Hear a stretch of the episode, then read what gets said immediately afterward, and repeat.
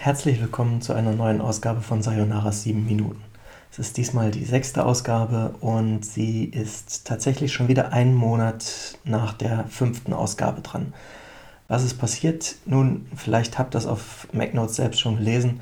Im Wasserstand ähm, habe ich angemerkt, dass ich mit dem Podcast oder mit der Podcast-Produktion nicht so zufrieden war, wie ich es gerne hätte.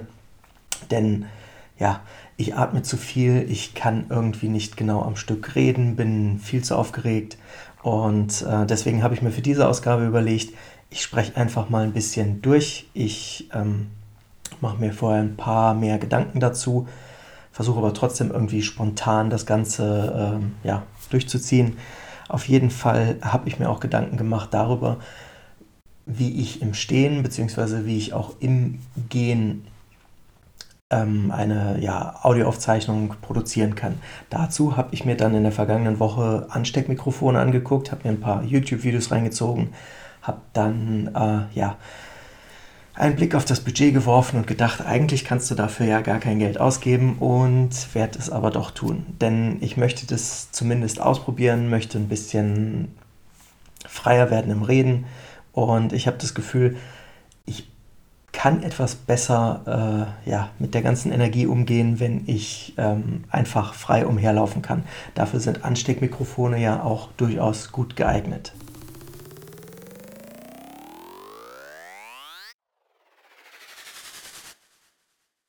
Und an dieser Stelle kommt, wie auch im letzten Podcast und eigentlich in den Podcasts davor immer, ähm, ein großer Bruch. Denn ich möchte nicht weiter darüber reden, wie der Podcast vielleicht in Zukunft wirkt oder ne, wirken kann, sondern ich möchte auf ein Thema eingehen und zwar ähm, die Berichterstattung darüber, dass das äh, Marketing-Team von Samsung am 13. Januar äh, auf Twitter eine Werbung oder ein, eine Ankündigung gemacht hat für ähm, das nächste Samsung Unpacked. Dann haben sie ja ein neues Smartphone und äh, neue Hardware vorgestellt. Darüber will ich aber eigentlich gar nicht reden, sondern tatsächlich darüber, warum wir nicht dieses, äh, ja, oh mein Gott, Samsung hat auf einem iPhone getwittert, dass äh, ja, am Folgetag dann dass, äh, die Veranstaltung stattfinden würde.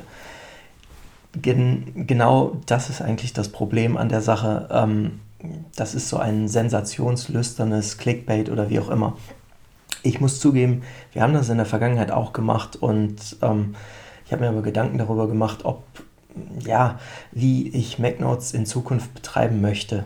Ja, das habe ich schon letztes Jahr im November gemacht und ähm, meine Prämisse ist eigentlich äh, nur newsworthy Sachen oder also ne, nachrichtenwürdige. Im Deutschen klingt das anders und hat irgendwie eine andere Semantik.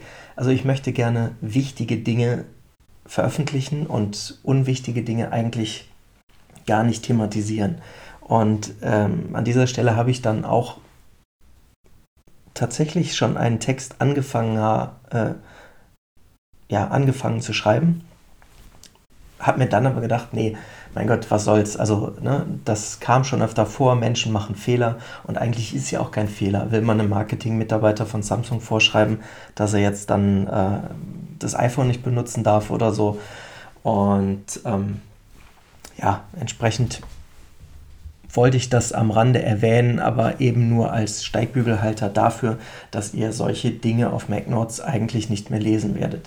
Es gibt andere Dinge, die sind deutlich wichtiger zu berichten und äh, wenn ich Zeit habe, wenn ich Lust habe, werde ich dann äh, über die wichtigen Dinge schreiben.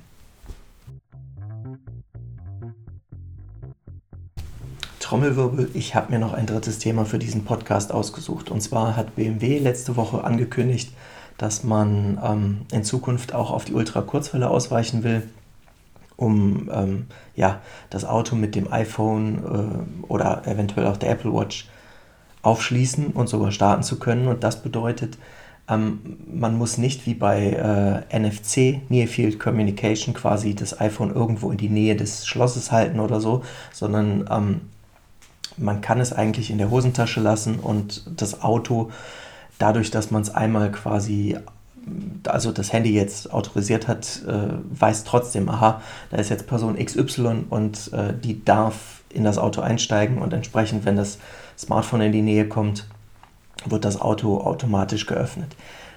Und genau das ist problematisch. Also die Info alleine finde ich grundsätzlich auch cool und ne, ich stehe auf solche Technologie, finde das alles interessant. Nur in dem Maße, in dem das iPhone für uns immer wichtiger wird, wird es tatsächlich auch für andere Leute immer wichtiger. Stellt euch vor, ähm, ja, euer iPhone wird geklaut. Natürlich gibt es Sicherheitsmechanismen und Face ID und hier und da, nur ne, es gibt, es soll auch Leute geben, die äh, so viel kriminelle Energie haben, dass sie quasi diese ja, Mechanismen umgehen und entsprechend könnten sie dann in Zukunft auch äh, mit unseren Autos davonfahren. Sagt mir doch bitte auf Twitter oder anderswo, äh, was ihr davon haltet. Und ansonsten vielen Dank fürs Zuhören und bis zum nächsten Mal.